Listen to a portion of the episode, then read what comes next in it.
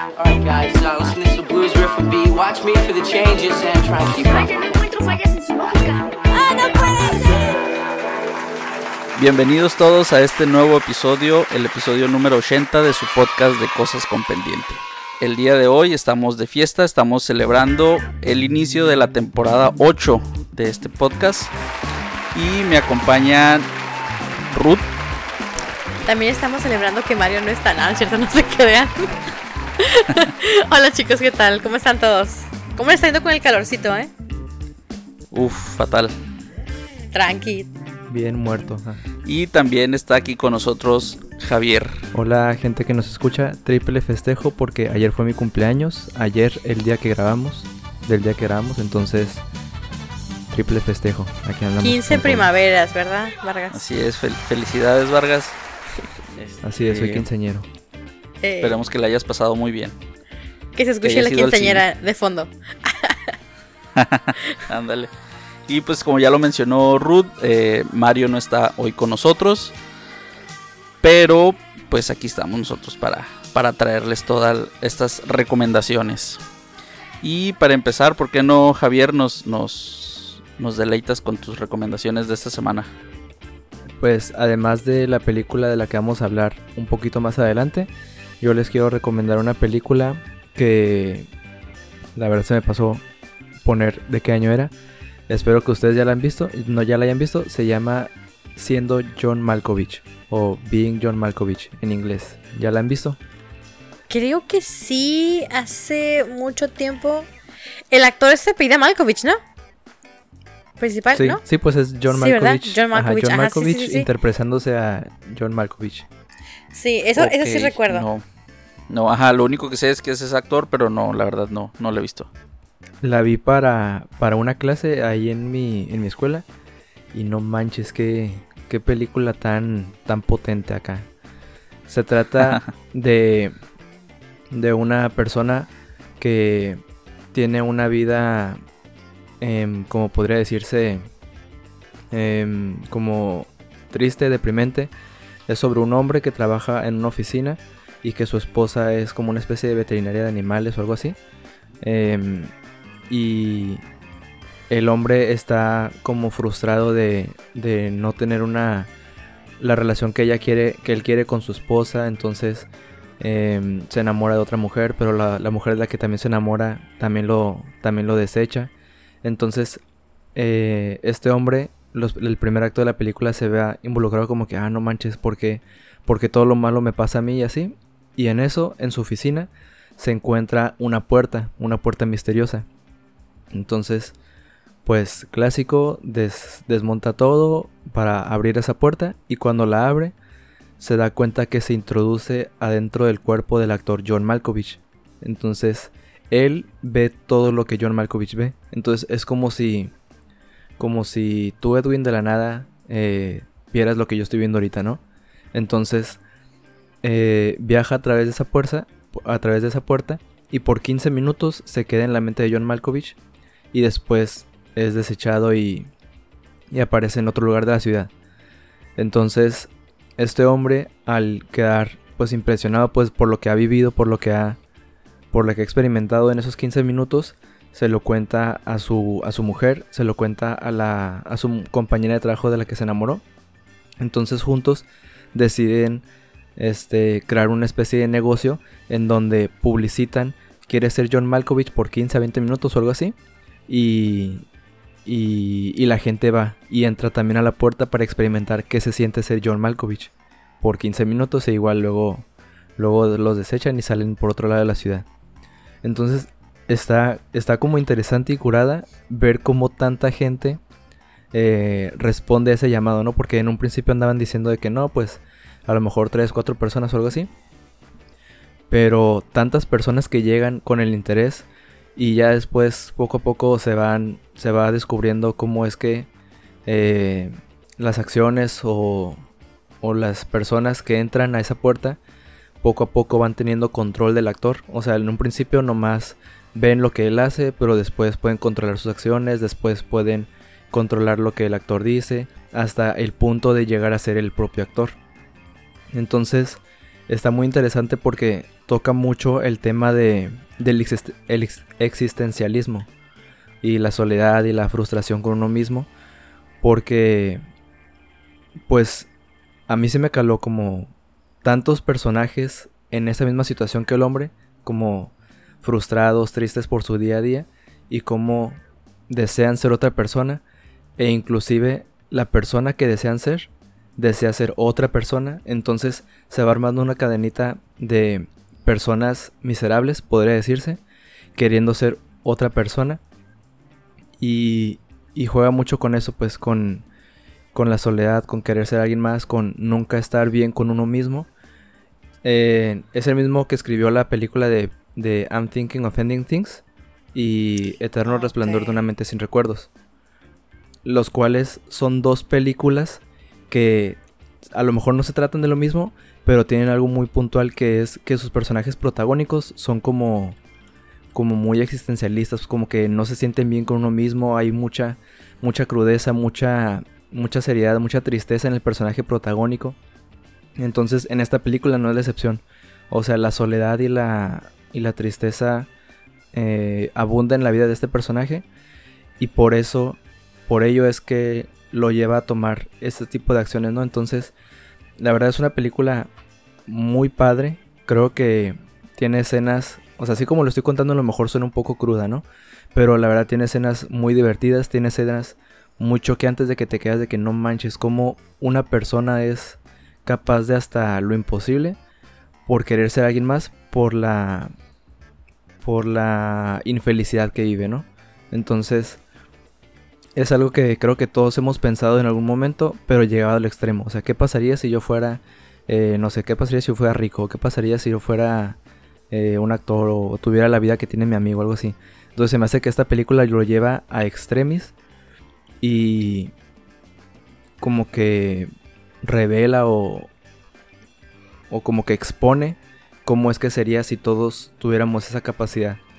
Entonces la verdad es una película muy impactante, creo que es del 1990 y algo, la verdad no recuerdo, les digo, se me pasó por ahí apuntar el año, Sí, del 99. pero ajá, pero para ser de ese año y ahorita que estamos ya más de 20 años, se me hace que es una película tan actual porque, o sea, es una, o sea, ahorita y más que se reforzó con la pandemia, ¿no? O sea, mucha depresión, mucha ansiedad en pues tanto en jóvenes como en mayores, ¿no? Entonces, se me hace que es una película que que si la ves en algún momento te pudiste haber sentido identificado, ¿no? Por esa por esa tristeza que pudo haber estado en ti en, en algún momento. Y, y no sé, se me hace que, que es una gran película ahí por si tienen oportunidad de verla. Eh, no estoy muy seguro en qué plataforma está, pero pues ahí consígansela, ¿no? Ya saben. Eh, al parecer está en HBO Max. Ah, sí, ah, pues ahí luego la voy a echar un ojito. Porque les digo, la vi para una clase ahí en el salón. Y, y la verdad sí salí muy impresionado. Entonces, se las recomiendo. Y, y pues se me hace que dura como poquito menos de dos horas. O si acaso un cachito más. No, no, es, no es una película larga. Pero a pesar de que no sea una película larga, se me hace que sí tiene como mucho contenido acá de que si, si no le pones mucha atención o a lo mejor si, si te distraes un poquito, se me hace que te vas a perder de, de un impacto mucho mayor. Porque si la película, en cuanto la terminé de ver, me quedé como que no manches, que, que, que joyita acá. Sí, de hecho, en, lo- en el 2000 tu- tuvo varios premios esta película. eh, como mejor película, mejor guion original. Yo creo que el guion fue lo que más, más arrasó.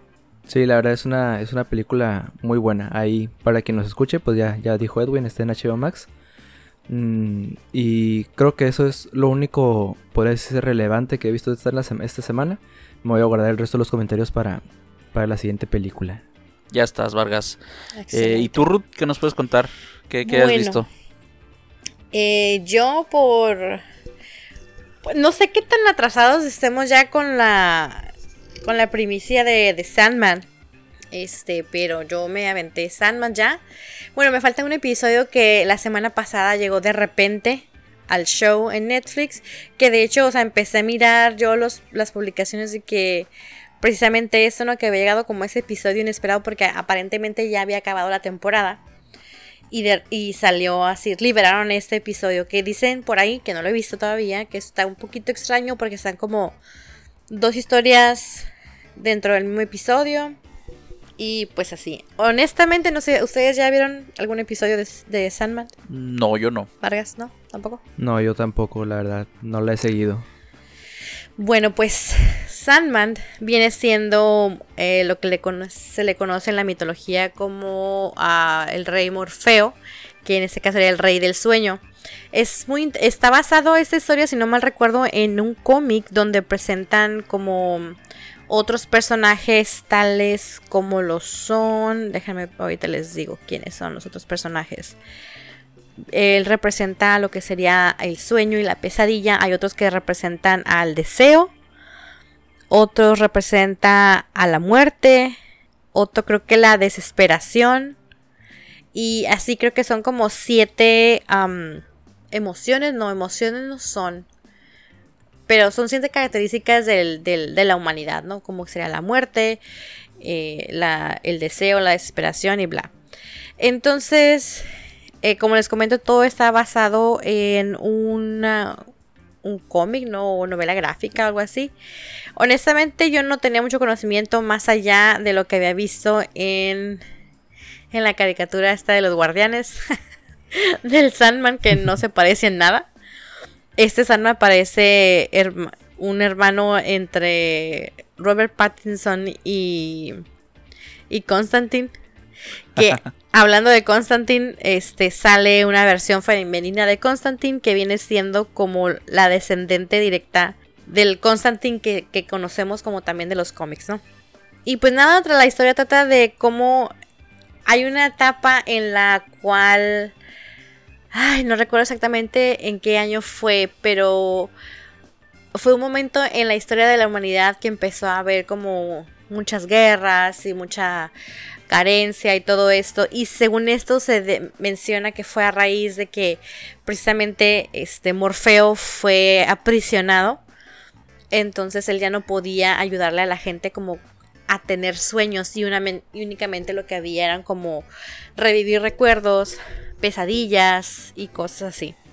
Hasta el momento que ya fue liberado, como que ya entonces la humanidad como empezó a florecer nuevamente, ¿no? Y el, y el reino de él se llama ensoñación. Y este pues también estaba siendo destruido y todo. Eh, entonces él se encarga de toda esta situación de los humanos. Am, honestamente a mí sí me gustó, me la aventé toda de corridito. Eh, lamentablemente por ahí mire un rumor que espero no sea cierto. El cual dijeron que ya no va a haber renovación para una segunda temporada. A pesar de que sí tuvo como una buena aceptación en la audiencia. No sé si fue tanto como por las actuaciones o por la historia, pero lo que sí miré fue un montón de memes. Entonces, eh, pero a mí sí me gustó bastante, me gustó el actor, me gustó... Pues yo no conocía realmente lo que era eh, Morfeo o Sandman en este... En, como se le menciona aquí, de esta manera, sino más bien como este personaje un poco más caricaturesco, como el que les comento que miré en la de los guardianes. Pero sí, a mí me gustó bastante. Eh, sí se los podría recomendar. Está, es oscurona la situación. Como les digo, tiene esa referencia a lo que es Constantine. Así que pasan un montón de cosas como. eh, de otra. Como místicas o. o- como tipo espirituales, pero. Pues como de los demonios. Sale, creo que también Lucifer. Y sale precisamente como la interpretada. Es interpretada porque ni siquiera es un nombre. Es mujer, esta actriz que que muchos amamos, que miramos en, en Juego de Tronos. Ay, no la encuentro. Espérame, ahorita la encuentro. Ahorita, ahorita la encuentro. Que hacen. De hecho, esto fue como muy, muy castigado por muchas personas. Como fue. eh, hay una escena donde está mm, ensoñación, perdón, Morfeo y está con Lucifer porque va a recuperar unos artículos que le pertenecían, que fueron robados cuando él fue eh, aprisionado y tienen una batalla bien curiosa al estilo um, Dungeons and Dragons, donde es como cuestión estratégica y tú Ajá. en lugar de estar peleando físicamente, ellos están narrando qué, qué personaje o su movimiento, pues, sin hacer nada más más que estar parados frente a frente. A mí se me hizo como una cosa de súper inteligente. A mucha gente no le gustó porque esperaban ver este golpes y demás, ¿no? Acción o algo así. Ajá, pero a mí sí me encantó y se me hizo súper bien. Ok, la actriz que sale como si fuera Lucifer Morningstar es la actriz que vimos en Game of Thrones que se llama Gwendolyn. Gwendolyn Christie. Ajá, Gwendolyn Christie. No sé si la recuerdan. Es una señora altísima, grandota. ¿No? No. Mm, No.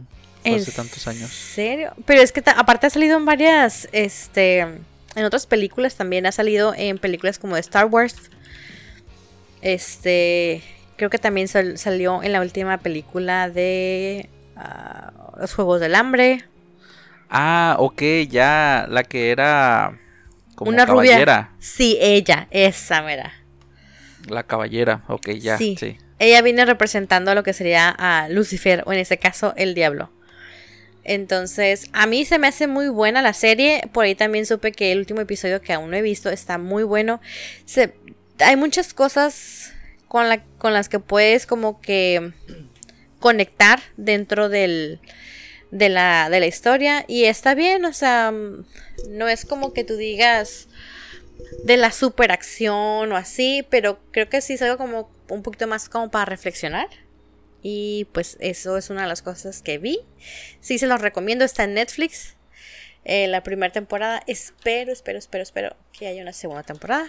Oye, Ruth, pero entonces, si tú dices que viste, que según tú habías visto el último episodio. No lo he visto. Ajá, no, sí, pero tú pensabas que era el último y. y Sí. Y sí pareciera como que hubiera acabado la serie. Sí, o sea, sí podía verse como que era el final de la temporada. Así, tranquilo. Ajá. Entonces, pero... de hecho, el, el último episodio... Porque te soltaron todo junto, pues, y des- desde que te lo soltaron, pasaron como unas dos o tres semanas cuando soltaron el último, último episodio, que es el que no he visto. O sea, por eso ya nadie pensaba que iba a haber más episodios, porque te sueltan toda la serie junta al mismo tiempo, y a las Sí. dos o tres semanas te sueltan este último episodio. Ok, ok. Eh, para los que se pregunten eh, por qué eh, Ruth menciona a John Constantine, The Sandman está como dentro del. Pues no sé si se pudiera decirse que es dentro del universo de DC Com- O sea, es de DC Comics, pero como que entra, ¿no? En el, en el universo de superhéroes. Tal Sí, vez pero- en un plan, en un plano, en un plano astral o, o no sé, místico o algo así. Sí, sí, sí, sí. Entonces, pero sí, como tú dices, pertenece al universo. Pues de hecho, este precisamente no pertenece como a este Sandman que vemos. Es el que se supuestamente pertenece a este universo de DC. Como tú mencionas. Sí, entonces por ahí que, que se mencionen personajes como Constantino o Lucifer como un personaje más que como una entidad, ¿no? Así es. ajá. Y otra cosa que miré por recomendación por ahí que me dijeron, vela, está muy linda. Este es la película, en inglés se llama Purple Hearts y en español le pusieron Corazones Malheridos. Parece nombre de telenovela. Sí, literal, que no tiene nada que ver el, un título con el otro. Yo creo que no se dieron cuenta aquí. Creo yo. A lo mejor lo omitieron, no sé. Eh, se trata de un, una chica que es interpretada por Sofía Carson. Sofía Carson, no sé si la, la reconozcan. Es, ella ha salido en las películas de Descendientes como la hija de la, ah, de la reina malvada. Em, No. y- Bueno, es cantante también, ella no nada más hace, pero es una actriz de Disney definitivamente. Ay, ¿Qué otras películas? Ay no, pues creo que nada más Descendientes. Así como que más conocidas. Mm, y sale como una joven latina, obviamente porque ella es latina, creo que es como colombiana.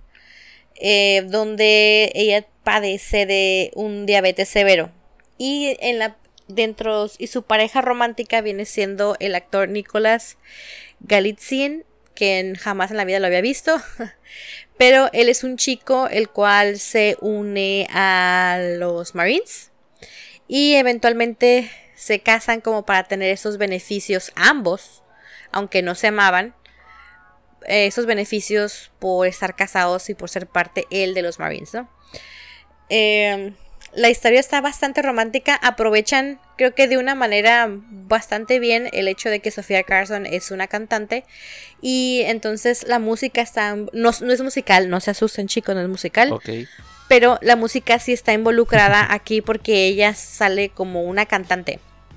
Entonces de repente la puedes ver que está am, escribiendo una canción o dando un pequeño concierto en un bar. Y ya al final pues ya la ves haciendo otras actividades, pero creo que nada más así una canción completa es una única vez al final. De ahí ves como que pequeños fragmentos que te hacen como conectar con su con su carrera o su profesión, ¿no? Em, y está, está linda, la chica aparece como si fuera como muy independiente porque ella está totalmente en contra de los hombres, no es lesbiana ni nada, sino como que no, yo no ocupo un hombre como para sobrevivir. Y, Ajá. pero a su vez, y aparte está súper en contra de las guerras y todo, y por resulta que se viene casando por conveniencia, sí, con este muchacho. Y tratan de engañar al gobierno para que no descubran que es un matrimonio por conveniencia, ¿no? Este. Eh, sí es emotiva, es una, una película totalmente romántica, como una. ah, pues para verla así las mujeres, no sé, a lo mejor el, el chico con su novia, no sé, pero sí está linda, está romántica, está entretenida. Y. Y pues sí, se las recomiendo. O sea, no es como que el peliculón del año, pero pues está como para verla tranqui, ¿no? Un fin de semana. De hecho, creo está basada en un libro, ¿no? Me suena está que muy empalagosa. Fíjate que no está empalagosa porque como entre ellos no realmente hay un romance ah, de inicio porque pues ni siquiera como que se caen bien y es todo como por conveniencia, pero el desarrollo de la relación y el amor que crece entre ellos es bastante interesante porque él sufre una herida de guerra y ella está sufriendo bastante con esa situación del, del diabetes.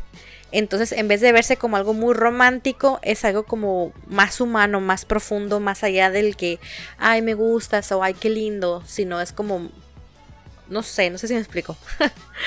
Sí. Pero sí, en sí. Palagosa no es para nada, no, no, no.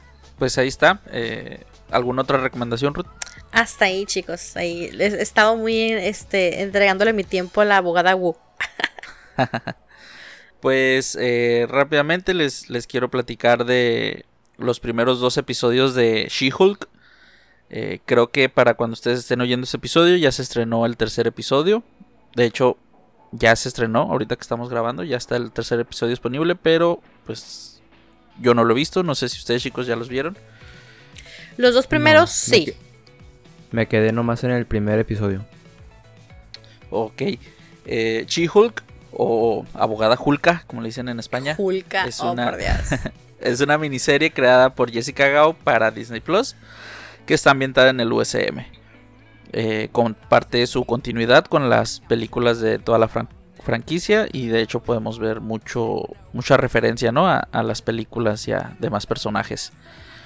Esta historia sigue a Jennifer Walters, que es una abogada eh, que termina eh, involucrándose en casos de superhumanos, ya que pues ella a partir de un accidente se convierte también en una superheroína.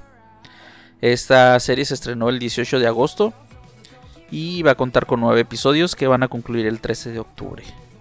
Y creo que esta es la última serie que vamos a tener de la fase 4 del USM. Así rápidamente, un recuento por los primeros dos episodios. Jennifer y su primo Bruce, porque es prima de, de Bruce Banner, eh, son interceptados por una nave espacial que parece del planeta Sakar y hacen que se accidenten el coche en el que van y pues en ese accidente eh, Bruce sangra y, la sangre de Bruce contamina el cuerpo de, de Jennifer provocándole que ella misma se convierta en una versión femenina de Hulk. Después vemos que, que Walter, que, que Bruce lleva a Jennifer a su laboratorio secreto en México, donde pues le explica, ahora sí que le da a ella y a nosotros pues una introducción ¿no? de, de lo que va a ser su vida de ahora en adelante. ahí vemos ahí la típica escena de entrenamiento donde podemos ver que ella es como capaz de, de poder controlarse mucho mejor que, Bruce, porque creo que lo menciona, Bruce tomó años para él poder llegar a esa, a esa condición de un Hulk inteligente, consciente, y Jennifer lo hace desde el primer día, ¿no? Entonces, eh, podemos ver que ahí el proceso va a ser muy diferente al de, al de Bruce. Pero, eh, pues Jennifer ella no quiere estos poderes, ¿no? E-, ella, quiere seguir siendo Jennifer, quiere seguir siendo eh, la abogada. Entonces, de ahí parte lo que es la serie con este, pues con esta, esta trama de que vamos a ver a una serie tal vez no de superhéroes, sino de un humano peleando con su condición de superhéroe. No sé, yo sé que muchos criticamos esta serie yo creo que les pasó lo mismo a ustedes también, pero el CGI yo creo que sí nos quedó a deber bastante. Sí, todavía. Eh, creo que en el segundo episodio eh, como que se mejora un poco, pudiera decirse. Tal vez porque ya no hay tanta interacción entre, entre Hulk de Banner y, y She-Hulk. Pero sí se ve algo raro, ¿no? Todavía esta, esta actriz en modo Hulk. Sí, sí, definitivamente. Yo, yo supe por ahí que, no sé ustedes chicos, que había algunos fans que estaban quejándose un poco al respecto de cómo era posible. Pues claro, me imagino que son fans que no conocen bien los cómics, sino más bien están con lo que sería el universo cinematográfico, ¿no? Y se quejan con respecto a cómo es posible que She-Hulk está es tan superior a al Hulk que, vemos, ¿no? Pero por ahí supe que originalmente en los cómics She-Hulk eh, siempre ha sido superior en sus habilidades a lo que debería correspondiendo al, Hulk original, ¿no? Sí, eh, de hecho, eh, en el primer episodio ahí como que hay una frase que, que Bruce le dice a Jennifer en la que le explica algo de que su condición genética especial pues la hizo poder adaptarse a estos poderes nuevos. Entonces, no sé, ahí me sonó como que a que trataba de. Como que trataban de. de, de manera. ¿Cómo le.? subliminal. Como mencionar tal vez un gen X. Pero no sé. Y sí, creo que en los cómics, como dice Ruth, creo que She-Hulk siempre ha sido. O sea, más bien nunca ha tenido una versión inconsciente eh, siempre, ha sido consciente de, ella misma, siendo Hulk. Entonces, a lo mejor, a lo mejor por ahí va, pues que, que estos que se están quejando, pues no, a lo mejor no, no tomaron nota de los cómics. Perdón, además de que, pues estamos hablando de que She-Hulk va a ser la, la que va a tomar la tutela de Hulk, ¿no? Entonces se me hace que es como más como correcto, podría decirse, no solo también por los cómics, sino de que pues que el personaje que se vaya a quedar en las próximas tres o cuatro fases, pues que sea un poco superior a, al que, pues al que va de salida, ¿no? Porque pues luego también muchos se pueden quejar de que, ay, no, pues se, se murió el equipo chilo y ahora el equipo que va a ser de la fase 4 a 6 va a estar bien chafa, ¿no? Entonces se me hace que también va, va por ese camino.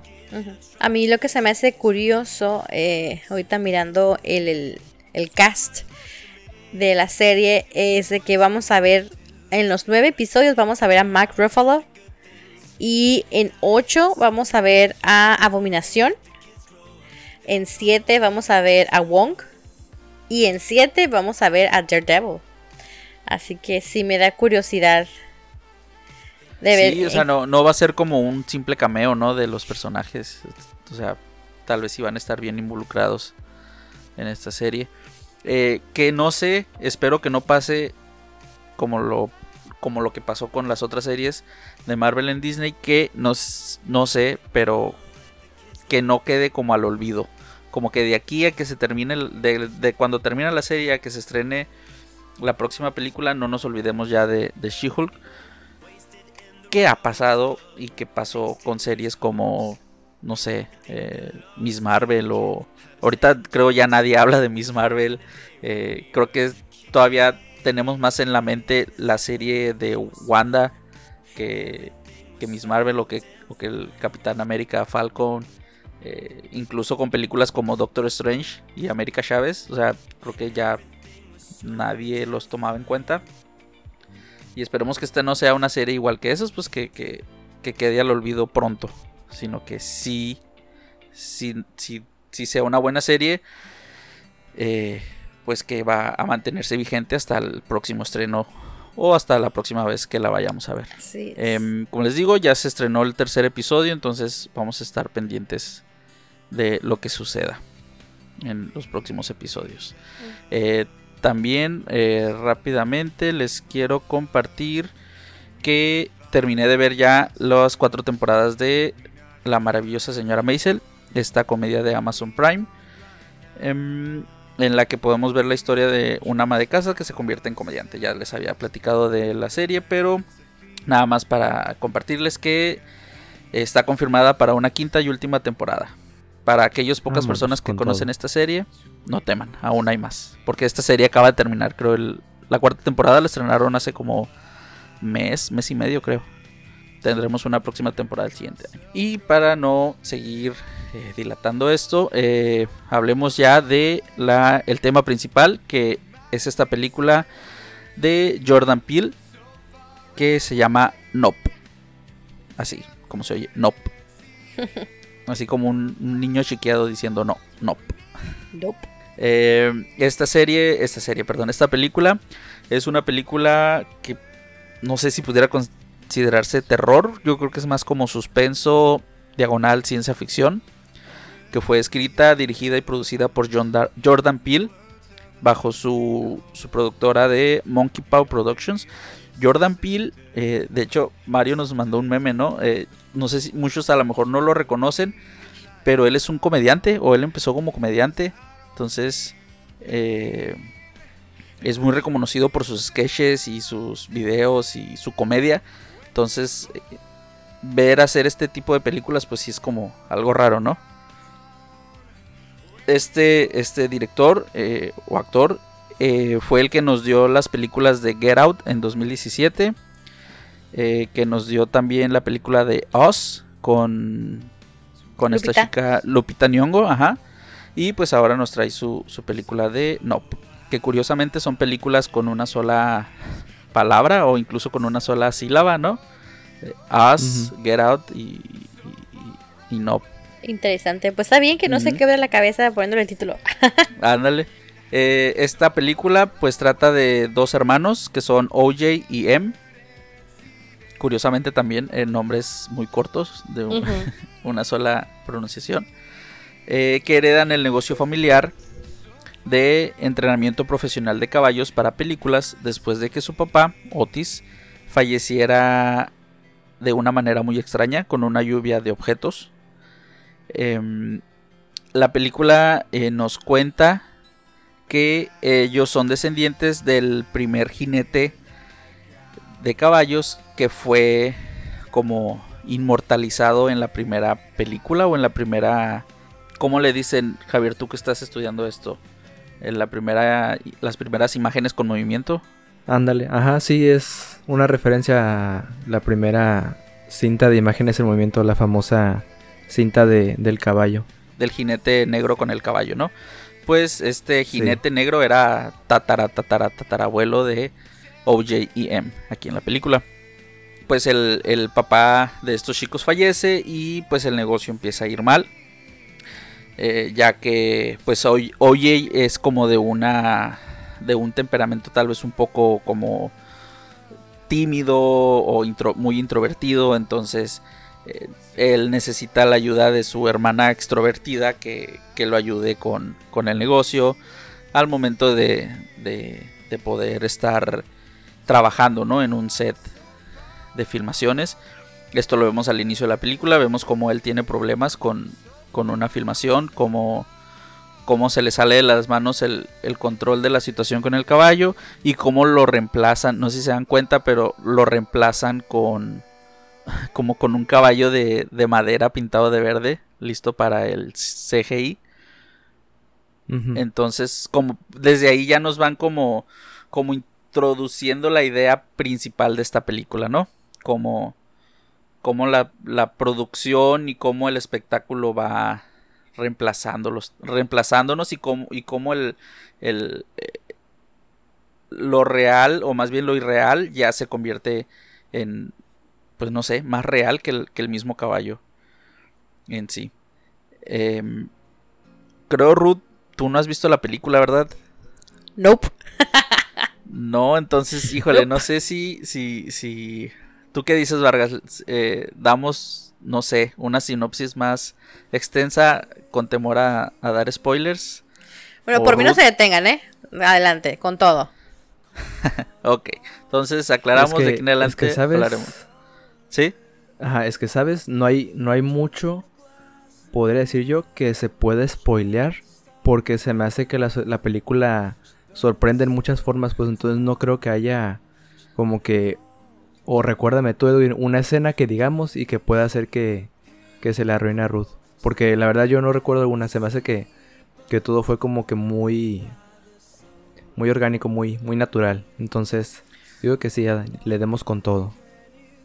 Ok, mira, no sé si ustedes les, o sea, a ti Javier te pasó y Mario cuando nos esté escuchando, eh, yo no miré el tráiler antes de ver la película, eh, no sé tú Javier si la, lo viste, pero creo que Sí. en el tráiler muestran escenas de mm, de un ente o un ovni persiguiendo a OJ, entonces desde Ajá. ahí, pues si tú ves el tráiler tú dices, ah, es una película donde vamos a ver ovnis, tal vez abdu- abduciendo gente o algo así.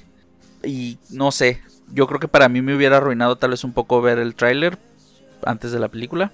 Qué bueno que no lo hice. Pero, eh, pues ya desde aquí, eh, no sé, yo creo que la gente hubiera tenido tal vez un poco mejor, una mejor respuesta, ¿no? Si, no, si esto no se hubiera revelado en el tráiler.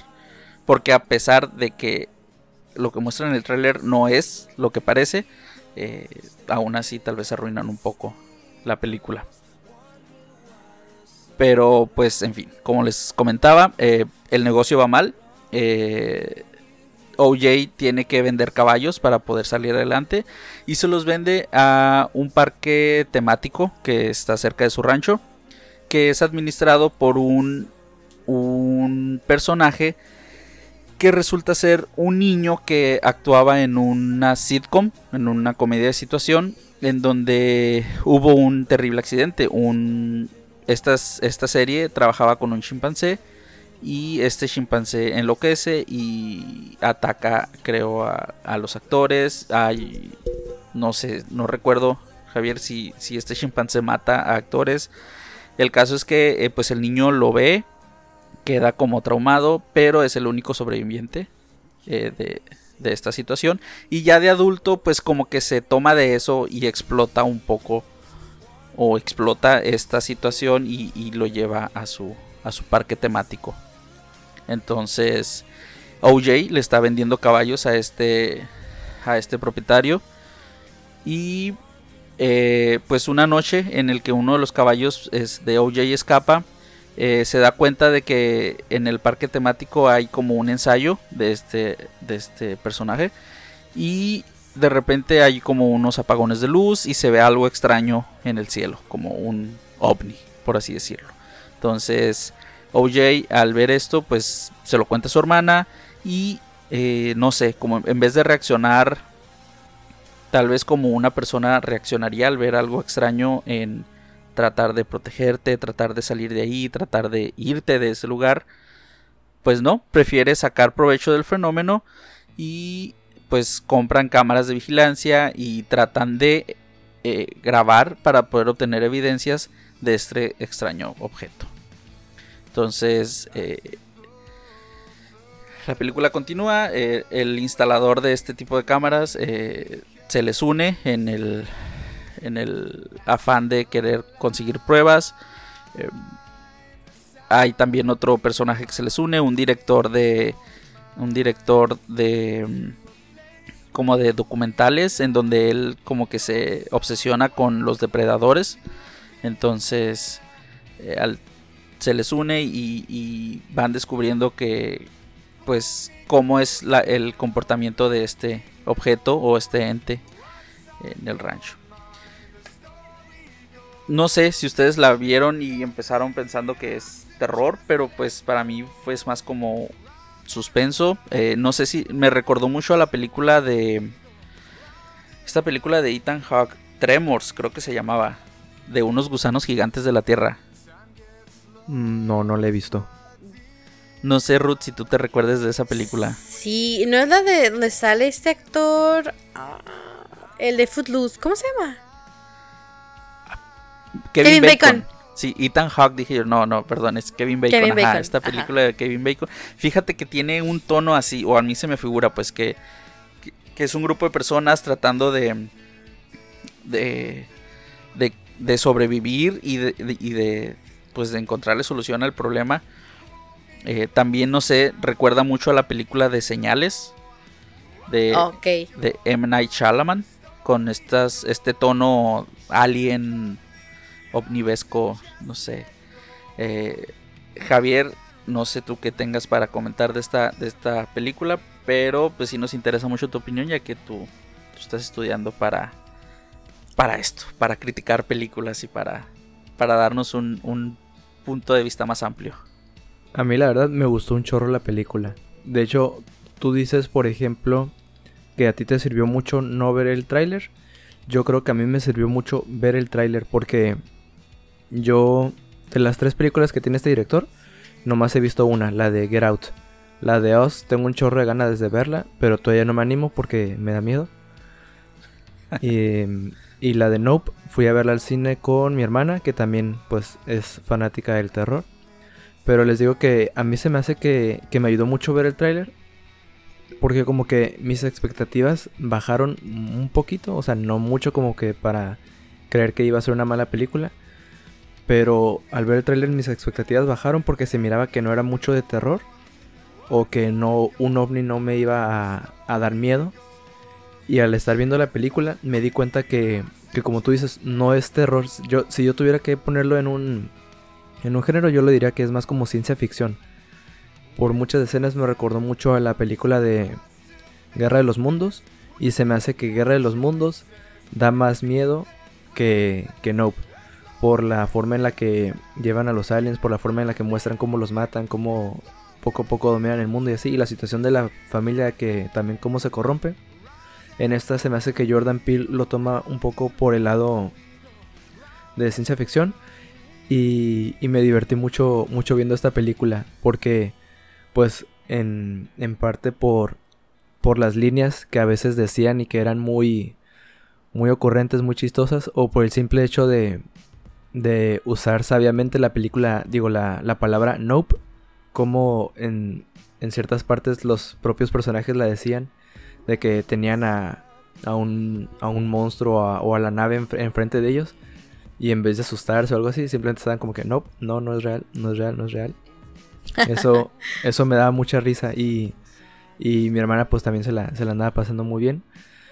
Em, creo que combina mucho lo que es la, el terror y la comedia. Porque les digo, es, un, es como que una montaña rusa muy, muy, muy curada. De hecho, en, en una escena en donde, este en donde el personaje de Daniel Kaluuya está en, en, en el establo, como que adentro de donde guardan los caballos, y empieza a prenderse y a apagarse la luz. Y en eso, en lo que se prende, empieza a ver como movimiento de, de algo. Y, es, y el personaje como que no se lo cree y, va sacando su cámara para empezarlo a grabar y todo eso. Y al final nos damos cuenta que pues que era falso, que era nomás una, un, un montón de niños asustándolos. Es como que por un miedo, me digo, por un tiempo me dio miedo, pero ahorita que ya me doy cuenta me da risa, ¿no? Entonces ver cómo las acciones de ese actor. Entonces se me hace que por ese lado resalto mucho mucho cómo, cómo lo lleva a cabo pues la, el guion de Jordan Peele. Y a mí también me gustó mucho que esto ya es como más personal. Me gustó mucho que hubo un chorro de referencias y, y cosas así al, al cine. O sea, más que a una película en particular, sino al cine en general. O sea, me llamó mucho la atención cuando en el tráiler vi que, que, que usaron como, como punto de partida la, la cinta de, del caballo que es muy famosa para cualquiera que, que, conoce, un, que conoce de cine o que estudia cine, que es como la, la primera imagen en movimiento que se hizo en, en la historia.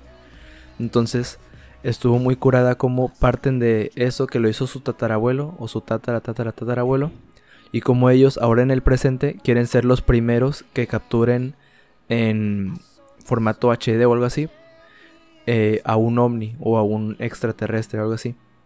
Entonces ese juego de, de las dos dualidades de cómo lo que se hizo en su momento y cómo lo que se puede hacer en este momento en el contexto pues que se encuentran los personajes se me hizo como muy curada, muy interesante y muy chistoso a la vez. Porque sí toman toman decisiones que son como como tú dices Edwin que son como que la mayoría de nosotros no tomaríamos, pero ellos con tal de sacar el negocio adelante, con tal de de quedar marcados en la historia, como que como que sí se atreven a hacerlo, ¿no? No sé qué qué piensas tú. ¿A ti, te gustó Edwin para para para empezar, ¿sí te gustó o quedaste medio, medio Sí, no, sí, sí, sí, sí, es, sí se me hace una buena película, sí es, sí es buena. Eh, tiene un tema muy profundo. Este, yo creo que un simple mortal no pudiera, no, no, no pudiéramos como entenderle al 100% todo lo que el, el director quiso dar a entender con su película. Pero pues podemos como, como captar que, que es que es un que esta película o que el ovni o el o el ente que es prácticamente pues el protagonista de esta película somos nosotros no que, somos como adictos al, espectáculo. Entonces eh, no sé si, si ustedes se dieron cuenta o tú Javier em, que ya para el final de la película donde muestra su verdadera forma eh, y esto lo, creo que lo escuché en un, en un video de, de, opinión de esta película. Que, que la forma central de este, de este ente era como el parecido al de una cámara, ¿no? Al de un lente de cámara. Oh, interesante. Ajá, entonces, eh, te digo, eh, tiene un tema súper profundo. incluso tema, temas tal vez hasta un poco bíblicos estuve ahí escuchando varias opiniones y, y, también eh, pues te daban como, no sé, si le escarbas a la película tiene muchas interpretaciones, muchas referencias, pero pero está en el que en el que refleja o refleja a nosotros mismos como como adictos al espectáculo, eh, pues sí, o sea, yo creo que que es verdad. Y más ahorita en este tiempo que pasamos de pandemia en el que yo creo que muchos, si no era estar en el trabajo, era estar frente al televisor eh, consumiendo todo lo que se producía. Entonces, yo creo que por ahí iba la, la, idea del director y, pues sí, muy de acuerdo, ¿no? Sí, y de hecho está muy interesante porque, eh, no sé si te acuerdas Edwin, que pues como Steve que es el personaje que hace a al, actor de pues que estuvo en el en ese show de stand up que se hizo en vivo y que hubo ese desastre de, del chimpancé que empezó a asesinar a, a los personajes que estaban ahí.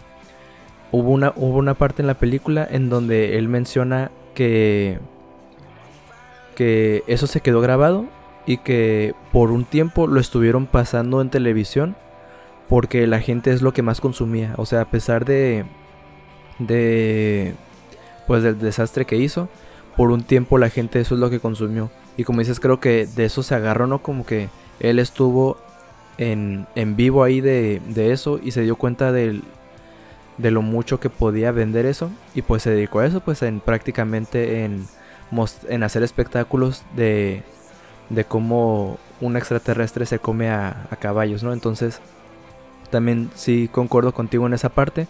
Igual, por ejemplo, em, eh, cuando, cuando el ovni está por tragarse al, al cineasta, al, al, director de fotografía, como él sigue grabando a pesar de, pues de que sabe pues que, va a morir.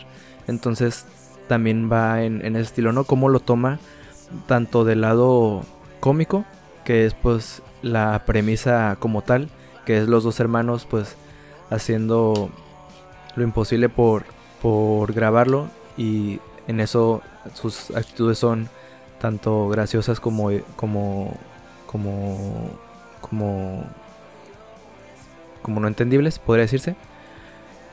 Pero también del lado como como más profundo, ¿no? De estás dispuesto a dar tu vida por tal de quedar en la historia, por con tal de con tal de pues quedar grabado. Igual lo del Omni, ¿no? Que dices que que podemos ser que que un ente nos esté observando e inclusive nosotros mismos, ¿no? Como como yo puedo estar observando a alguien más sin sin decírselo o no sé, es ese tipo ese tipo de de cosas que, que como tú dices y no solo con esta película, sino con un chorro de películas que nomás el director sabe lo que, lo que quiso decir, ¿no? Y yo sí tengo un chorro de curiosidad. El simbolismo, o sea, ¿qué significa el zapato parado? Porque ayer estuve pensando un chorro en eso y estuve recapacitando las escenas y todo eso. Y de verdad quiero que salga una entrevista, o, o a lo mejor no sale pues porque si no le va a quitar el chiste, ¿no? Pero, ¿qué significa ese, ese zapato que quedó parado verticalmente 90 grados, así de que sin moverse? O sea, estoy seguro que tiene algún simbolismo, pues, estoy segurísimo. Pero, pero no sé cuál es y, y me frustra no saber cuál es. Ahora toda la gente en TikTok haciendo el, el, el challenge del zapato de The Nope, así. Ándale. Eh, mira, no sé, no, no quiero arruinarte la ilusión, eh, pero estuve, pues, ahora sí que a mí no sé si a ustedes les pasa, pero pues después de ver una película como que uno entra a investigar, ¿no? La película en sí. Y, y ver si alguien más entendió algo más que ustedes, ¿no? Eh, pero creo que a este tipo de, de fenómeno, Javier, le llaman un, mal milagro o un milagro malo. Que es que eso, eh, dentro de toda la tragedia que hubo, en este caso en el ataque del chimpancé, ocurrió ese pequeño milagro, el que el zapato hubiera quedado 90 grados perfectamente colocado. Y que de hecho este zapato lo, lo mantiene en su rancho, este, este personaje, el, el, administrador del rancho, este actor, eh, uh -huh. lo mantiene en una vitrina. No sé si recuerdas cuando, cuando da su tour en su museo privado. Sí, Ahí sí, sí, está el zapato. Entonces creo Ajá. que lo, lo, toman como, como eso, como un milagro malo. Y como de ese mal milagro eh, puede explotar es, y hacerse famoso y, y, y, sacar provecho y hacer dinero.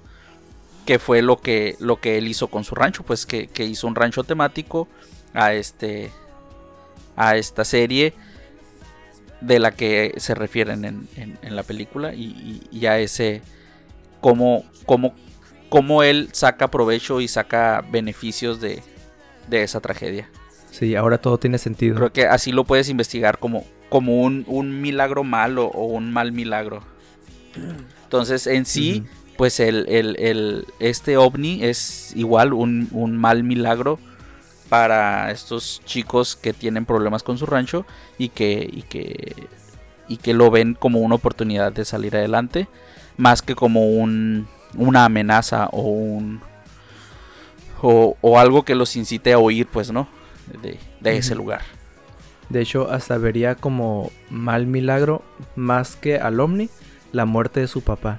Porque creo que la muerte del papá de los dos hermanos es lo que pues lo que lleva la película lo, lo que lo que la mueve no es es básicamente lo que provoca que, que el negocio vaya mal, que, que, empiecen a vender los caballos, que el Omni se quede ahí, porque creo que mencionan pues que, el, que cuando se murió el padre, seis meses después, el Omni seguía ahí. Entonces, sí, ahorita que lo dices ya, ya todo cuadra perfectamente.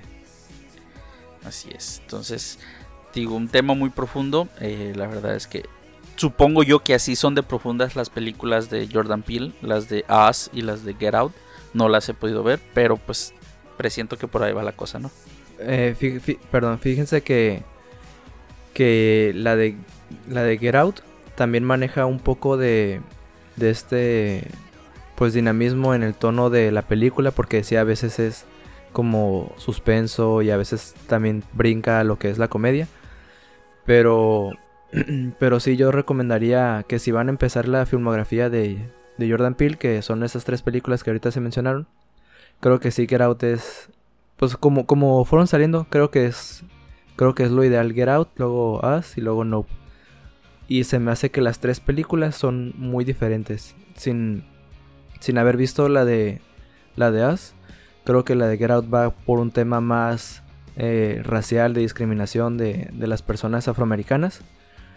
Eh, y, y Oz, pues aún no la he visto, pero estoy segura que, que no toma ese, ese camino porque como que Jordan Peele tiene mucho que, que, decir en sus películas y no se, no se involucra como que siempre en lo mismo, más que en los personajes. Él siempre ha dicho que, que los protagónicos en sus películas van a ser personas eh, afroamericanas o afrodescendientes y que nunca lo va a cambiar. Pero el tema yo creo que, que sí es muy diferente cada una de las películas. ¿Ustedes creen que vaya a estar nominada para esta temporada? Oscar, no sé.